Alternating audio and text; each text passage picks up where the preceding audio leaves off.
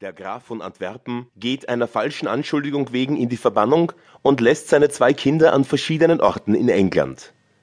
Als er später unerkannt zurückkehrt, findet er beide in glücklicher Lage.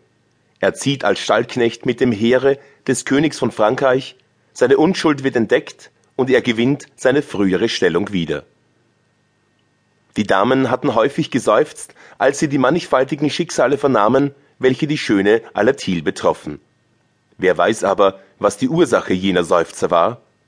Vielleicht war die eine oder andere unter ihnen, die aus Verlangen nach ebenso zahlreichen Hochzeiten nicht minder als aus Mitleid seufzte.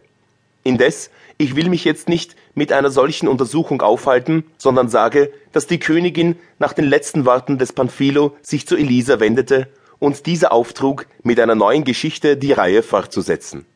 Elisa war dazu gern bereit und begann also.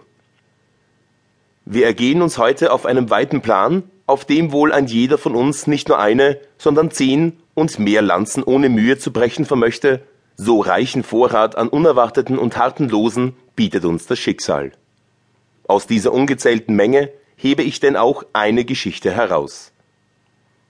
Als das römische Kaiserreich von den Franzosen auf die Deutschen übergegangen war, entstanden zwischen den beiden Völkern große Feindschaft und anhaltende erbitterte Kriege.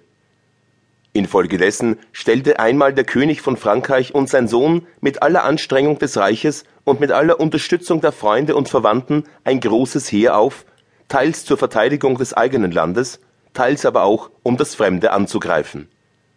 Bevor sie aber auszogen, ernannte sie, um das Reich nicht ohne Führung zu lassen, den Grafen Walter von Antwerpen, einen Mann von edlem Hause und großer Einsicht, der ihnen, wie sie wussten, besonders treu ergeben und befreundet war, zum allgemeinen Reichsverweser.